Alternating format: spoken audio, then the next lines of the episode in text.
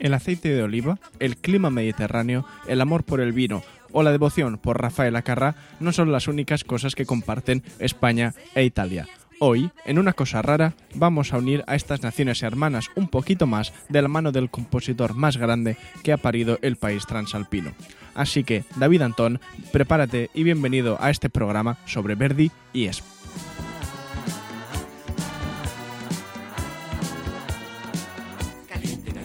Eo. Oa. Eo. Oa. Hace tiempo que mi cuerpo está desierto de besos, tú me quieres matar.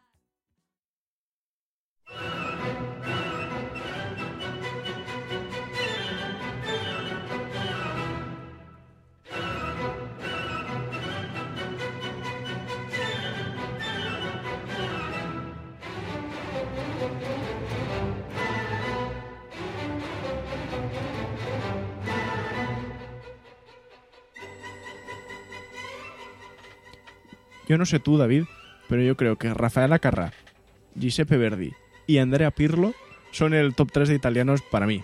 Yo no sé qué opinas tú, o si quieres añadir, cambiar alguna cosa, pero yo lo tengo bastante claro. No sé si Giuseppe Verdi entraría en mi top 3. Rafael Acarrás seguro. Pirlo no. Porque yo siempre he tenido y seguiré teniendo un poquito de asco a la selección italiana de fútbol. Vale. Y Pirlo siempre me ha parecido un guarro, dentro que es muy buen jugador.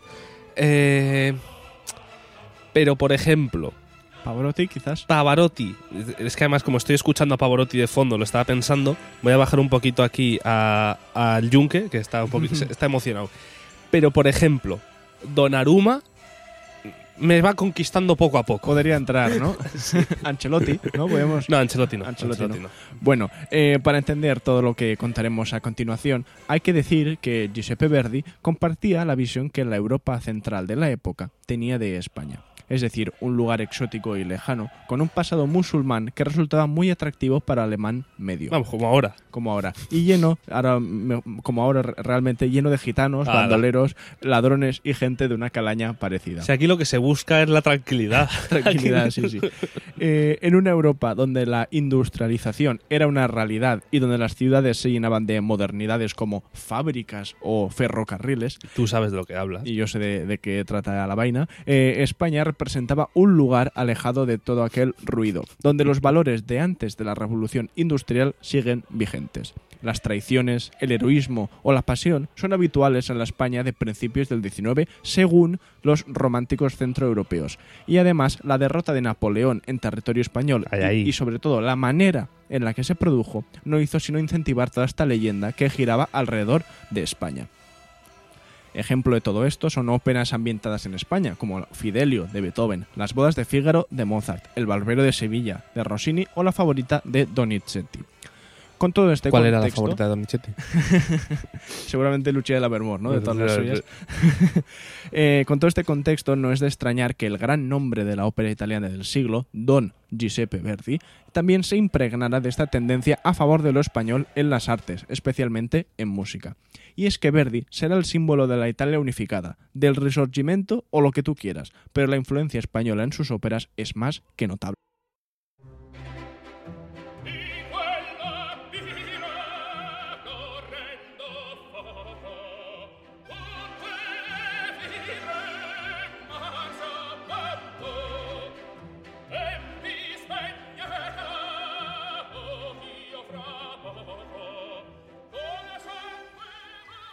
Vamos con el carrusel. Alcira, de 1845, está ambientada en el Perú recién conquistado. Hernani está ambientada en Aragón y uno de sus personajes es Carlos V de España y I de Alemania. Y el argumento de Il Trovatore de 1852 transcurre durante el compromiso de Caspe, un evento decisivo de la historia de España. Por no decir que esta ópera está basada en un drama de Antonio García Gutiérrez, autor clave en el teatro romántico español. Aunque todo esto ya nos lo explicaste tú, ¿verdad Por David? supuesto. En el podcast correspondiente. Que no me acuerdo, El del Trovatore. pero esto, ¿cuándo fue? Creo que es de, de los últimos de la segunda ¿La segunda temporada. temporada? Puede ser, sí. Sí. Y además eh, creo que Simón Bocanegra eh, también es de un poco posterior que el Trovatore y también está basada en, un- en España. Entonces, parece lógico pensar que en algún momento se produciría el encuentro entre el maestro y la tierra que tanto le había inspirado. Para eso, sin embargo, tendremos que avanzar en el tiempo hasta la década de 1860, momento en el que Verdi decidirá el siguiente argumento que va a llevar a la ópera. En este caso, volverá tras 10 años al romanticismo español para transformar la obra teatral del Duque de Rivas, Don Álvaro o La Fuerza del Sino en la memorable La Forcha del Destino.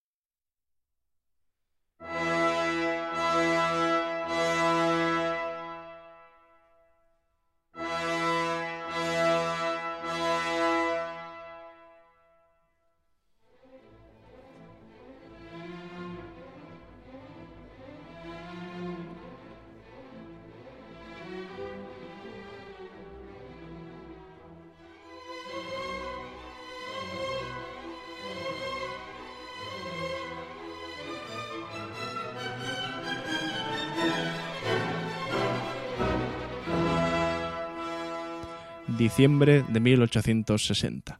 A Verdi, a Verdi le llegó una carta proveniente del director del Gran Teatro Imperial de San Petersburgo, en Rusia, que invitaba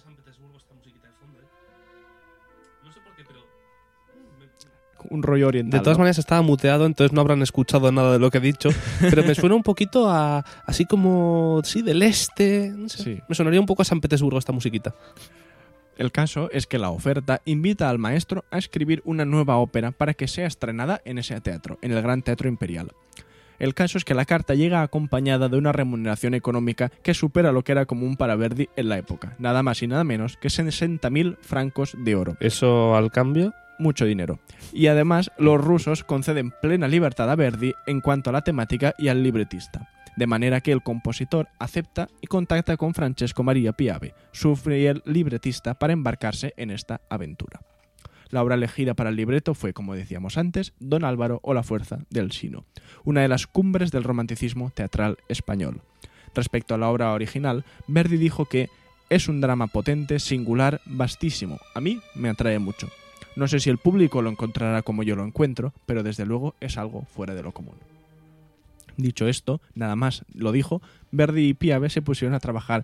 En en cuanto la- lo dijo, ¿no? Está, ¡Vamos, vamos! Voy a terminar la frase y se pusieron a trabajar. el mecánico de la Fórmula la- 1, ¿eh? Estaban Eso ahí en el pit stop a Exacto. tope. Eso, que se pusieron a, a empezar a componer la obra en la casa de Verdi durante el verano de 1861. Pero la empresa no fue sencilla debido a la dificultad de adaptar la obra al género operístico. Verdi llegó a referirse a la ópera como un martirio porque el contrato, atención, le obligaba a trabajar demasiado en verano, que hacía mucha calor, para luego enfriarse demasiado en el estreno en el temido invierno ruso. Finalmente, Verdi terminó a tiempo y la obra se estrenó en Rusia como estaba previsto en noviembre de 1862.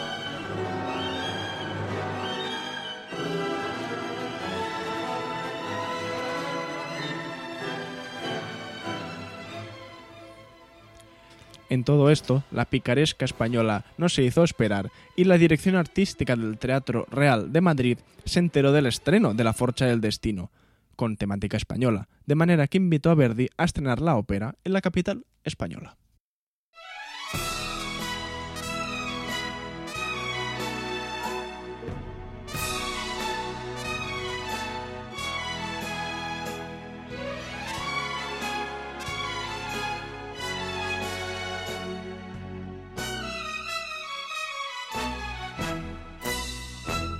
Cuando llegues a Madrid, chulona mía, voy a ser temperatriz. Hubo dos factores clave en el hecho de que ¿Cómo te gusta que nos tiren las canciones por derechos de autor, eh? Los, los podcasts por derechos de autor, eh. dijo el que en los tiempos que corren no para de escuchar música rock. Pero ¿cuánto tiempo escucho? Sí, quizás algo menos. Ah, Pero es que aquí interesaba que Plácido Domingo hablara de Madrid. Bueno, eh, decíamos que hubo dos factores claves en el hecho de que Verdi aceptase viajar en pleno siglo XIX desde San Petersburgo a Madrid. En primer lugar, el tenor Gaetano Fraschini, el favorito de Verdi, iba a formar parte de la representación e insistió personalmente al maestro para que hiciera el viaje. Por otro lado, da la impresión de que Verdi tenía realmente mucho interés en conocer de primera mano la realidad de los escenarios en los que había situado algunas de sus óperas más exitosas hasta la fecha.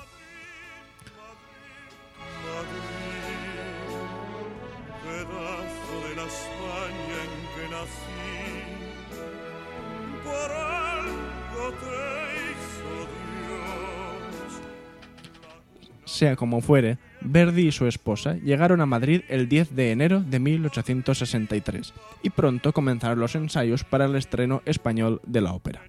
El compositor se iba a encargar de la dirección de la orquesta y por tanto de la ópera en general, y en realidad esto le vino muy bien, porque le permitió rechazar las numerosas invitaciones que le llegaron por parte de toda la nobleza y las altas esferas madrileñas.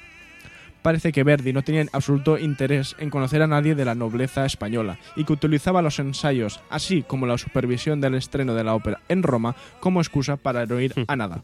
Tío listo. Si lo pensamos bien, siendo él un republicano en Italia, seguramente no le hacía ni pizca de gracia codearse con los nobles y la realeza española, ya que, bueno, se- seguían de alguna manera anclados en justo lo que él acababa de destruir en, en Italia, ¿no? Pero bueno, Bueno, son- él y iba- otros tantos, y unos cuantos más. Si no, él solo no. Eh, dicen que el Teatro Real no ha experimentado nunca una expectación igual como la que se respiraba el 21 de febrero de 1863, el día del estreno en Madrid de La Forza del Destino. Imagínate estar ahí. Pues, hombre, el que sea de Madrid, para que sus abuelos, hombre, gente Abuelos de pasta, Abuelos ni de casualidad. no. pero 1863, bisabuelos y con suerte. sí, Con mucha suerte. o tatarabuelos. tatarabuelos puede ser, Ujú. Pero, una- Y pero de además que mucha que pasta. ser de pasta, claro. Sí. Pero bah, Claro, pero desde ese día ya nada que haya podido pasar en el Teatro Real supera esto. es eh. un evento a la, a la La forcha del destino en Madrid, el estreno. Bah. Y, y eso, a que decíamos que acudió la flor y la nata de la sociedad española del momento, desde la propia reina Isabel II hasta el duque de Rivas, autor de la obra que inspiraba la ópera y que criticó con dureza la representación por, según él, desfigurar los personajes y desquiciar el argumento.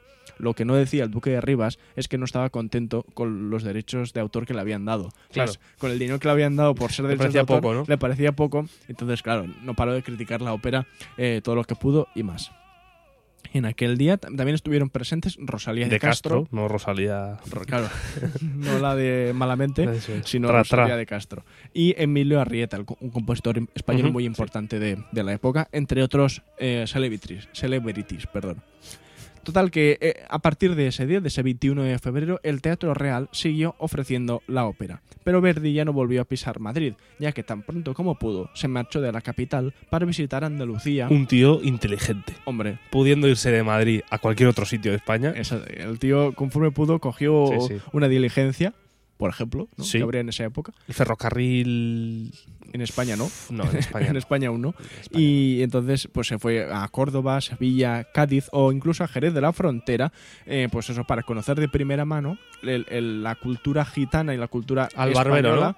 Sí, que, que había escrito hecho tantas veces en la, en la ópera. El barbero de Rossini, por cierto, Claro. por si acaso. Ahí estaba Rossini cortándose el pelo, lo Claro. que fuera y tal. Tengo un barbero en Sevilla. Sí. Cinco euros me cobra. Depende del tiempo que llevemos, David. ¿Cuánto tiempo llevamos? 15 minutillos. 15 minutos. ¿Me da tiempo a contar las anécdotas que le pasaron en cada sitio, así rápido? No, David niega con la cabeza de manera que Cuenta una. una interesante. Una de ellas- cuando llegó a Sevilla, eh, Perdió su silla. no, lo que se perdió fue una, un recibimiento, porque, claro, cuando Verdi va a un sitio, la gente eh, del sitio sabe que viene Verdi y que mañana o pasado va a venir el compositor de La Traviata, por ejemplo, ¿no? Entonces, se dijo desde el mundo musical de Sevilla, dijeron, vamos a organizar aquí una... un fiestón para Claro, el Verdi. un recibimiento con la banda de Sevilla, los músicos tal, que toquen algo de Verdi y que, que el hombre llegue y se siente como en casa. Bueno, pues por lo que parece, no consiguieron, discutieron entre ellos. O sea, de los ensayos discutieron entre ellos y no se a ver qué aclararon tocaban o qué no. y no se hizo. O sea, llegó Verdi y no había nadie esperándolo porque... Hola, hola, ¿qué tal? Bien, ¿no? Sí. ¿El ¿Viaje bien? ¿La familia? Bien, bien. De calor, ¿eh? Es que me hace gracia pensar en Verdi llegando a Sevilla y que, que no pasara nada porque no habían conseguido eh, ponerse de acuerdo. Después me parece que en Jerez, por ejemplo, compró un vino que después llegó otro a, la- a su casa a Italia, ¿sabes? Que se lo enviaron un vino de Jerez y cuando llegó estaba malo y dijo, eh, no sé, en fin. Vaya mierda de vino. Sí, sí, que, en fin, le pasaron mi- mil y una historias que la verdad es que son muy divertidas. Pero bueno, el caso es que este fue el viaje de Verdi a España con motivo del estreno de la Forza del Destino. Y, y nada más, espero que haya sido interesante. Nos vemos el jueves en, o sea, mañana, vamos, en los tiempos que corren y el viernes con Jazz Viernes. Yo lo voy a cerrar aquí. ¿Ahora qué música quieres que te ponga? Ninguna. Vamos a dejar lo que esté puesto. Vale. Si dura. ¿Cuánto dura? La Vita e Inferno, le quedan cinco minutos. Lo Pues dejamos, dejamos, dejamos, esto de, de fondo, que será probablemente una área preciosa de. Eh, la Vita e Inferno no sé, no viene nada más de información. Del acto 3. Ah, de la Forza del Ah, Destino. de la Fuerza del Destino. Sí, sí, sí. Entonces, es un área de, de la Fuerza del Destino muy bonita, seguramente. Seguro. Cantada de una manera maravillosa por. eh, José Carreras. Por José Carreras, madre mía. ¿Qué, qué más, ¿Qué más queremos? Entonces, esto ha sido la historia de Verdi y España. Espero Qué que mejor manera de representar a Verdi con España. Si es que está Es todo que- hilado. Es si es que perfecto, está todo es ahí. perfecto. Así que nada, sin más, sin Nos más vemos mañana. líos, nos vemos mañana que ya nos ha costado hacer esta, esta sección, ¿eh? No vamos a Cuando decir falla algo, Vamos a decir simplemente que los medios técnicos para que grabáramos esta sección han fallado a base de bien en el día de hoy. durante los primeros 20 minutos, no, 15 de intentar grabarlo, y he estado a punto de decirte, eh, grabamos mañana, sí, sí. me voy a ir a llorar. Por fortuna hemos podido contar, y creo que bastante bien. y Por vosotros, detalle, que por fortuna. Por vosotros, eh, hemos podido contar cómo fue el viaje de Verdi a España. Esto ha sido una cosa rara. Os dejamos con esta área de La Forza del Destino. Esperamos que os guste y nos vemos mañana. Adiós.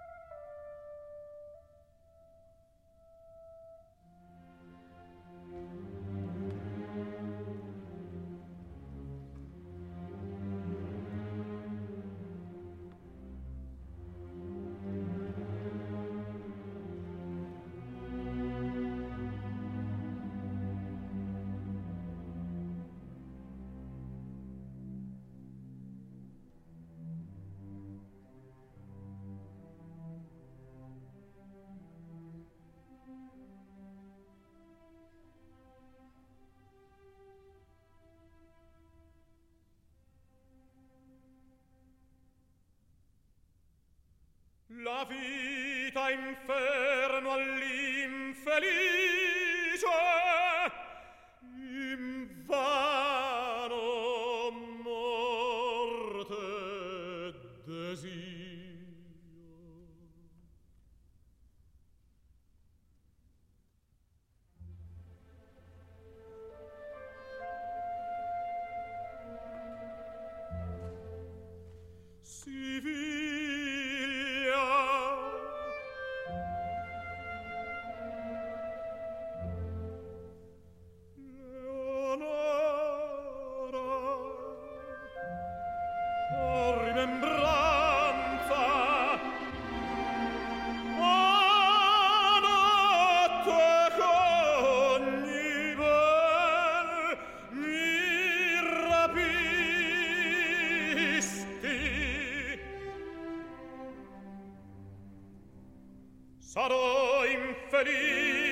eternamente. È scritto.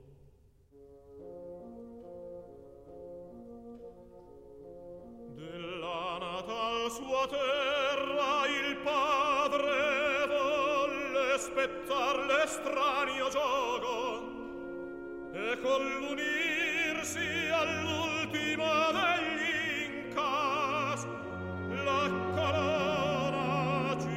sempre confidò fu vana impresa in un carcere nacqui. M'educava il deserto sol vivo perché ignota è mia regal stirpe.